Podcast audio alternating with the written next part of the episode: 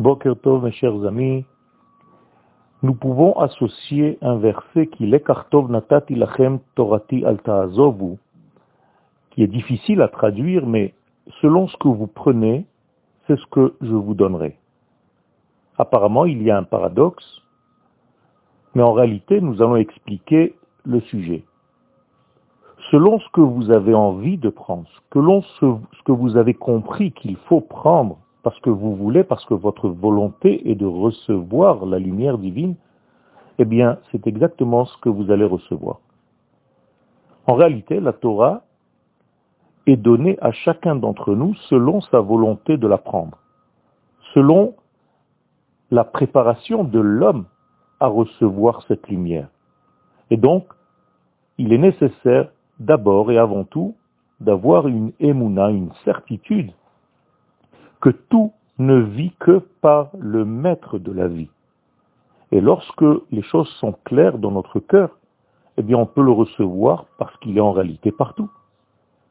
Et donc un homme qui a cette conscience que rien ne peut vivre en dehors de l'infini, béni soit-il, eh bien reçoit une vie beaucoup plus puissante, beaucoup plus vitale, car il a la conscience absolue que rien n'existe en dehors de l'éternel, béni soit-il. Et donc tout ce qu'il va faire dans sa vie aura cette couleur, car en réalité, il enlève un écran de plus dans sa vie, étant donné que Dieu se trouve derrière chaque écran, eh bien c'est ce qui se dévoile. Il y a une vérité et il y a la Emouna. La vérité absolue ne peut pas descendre dans notre monde si ce n'est que nous avons activer cette vérité. Et l'activation de cette vérité, c'est ce qu'on appelle la emuna. Quand je fais quelque chose, quand j'active, je suis mais amen, je certifie ce qui est absolu. Et donc, par rapport à cette emuna, je vais dévoiler des parcelles de cette vérité absolue. C'est ce qui est écrit dans Ve'asuli mikdash ve'shachanti betocham ils me feront un sanctuaire, en réalité ils construiront un ustensile de réception, et alors je résiderai parmi eux.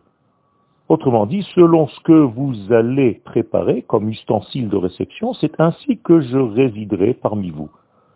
Selon ce que vous allez faire en bas, moi je me dévoilerai car je suis déjà, j'existe déjà, je suis présent partout.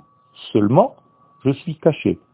Et chaque fois que vous faites quelque chose qui va enlever un écran, eh bien vous allez me voir, puisque je suis derrière chaque chose, je suis à l'intérieur de chaque chose. La seule chose qui nous sépare, c'est les écrans que vous avez construits dans votre vie.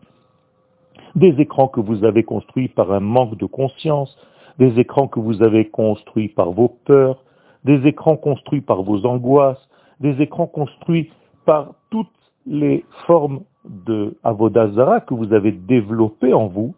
Et en réalité, chaque fois que vous vous débarrassez d'un de ces écrans, vous me voyez, car je suis à l'intérieur et autour de chaque chose.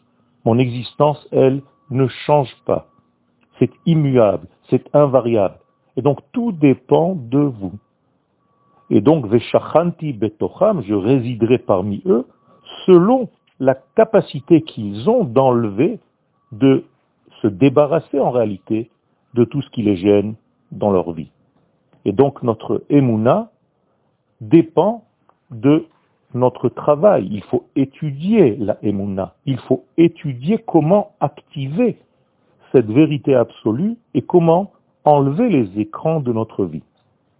C'est pourquoi il faut apprendre la certitude des choses il faut de plus en plus être certain de ce que nous faisons, de notre identité. Et ça, ça s'étudie. Il faut savoir qui je suis, il faut savoir pourquoi je suis venu dans ce monde, à quelle nation j'appartiens, quel est le rôle de cette nation dans l'existence tout entière. Et c'est ainsi que je reçois de plus en plus de vitalité et que l'intensité de ma vie va changer complètement selon les écrans que j'ai enlevés selon tous ces doutes que j'ai enlevés, selon ce Amalek que j'ai combattu. Ce n'est pas par hasard que les sages nous disent que Amalek est en valeur numérique le doute. Mais tout simplement, c'est le travail essentiel du mois de Hadar. c'est d'enlever les doutes, et en enlevant les doutes, je dévoile tout simplement l'existence divine qui existe de toute façon à l'intérieur de chaque élément de ce monde. Donc la guerre essentielle du mois de Hadar, et spécifiquement de Purim, c'est d'enlever le Amalek qui nous gêne dans la vision de l'éternité qui se cache à l'intérieur et autour de chaque chose de notre vie. En enlevant ce Amalek, en écrasant ce Amalek, eh bien, apparaît immédiatement cette vie, car en réalité, il est seul à diriger ce monde, il est seul à faire vivre ce monde, il est seul à donner de la vitalité à ce monde. Selon ce que j'ai fait pour enlever ces doutes, eh bien, je vis plus. L'intensité de ma vie devient beaucoup plus grande.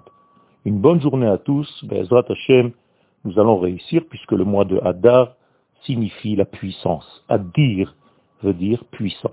C'est en regagnant cette puissance-là que nous, nous nous remplissons de simra, car en plus de cela, il n'y a pas plus grande simra que lorsque nous enlevons les doutes de notre vie. Yom Tov.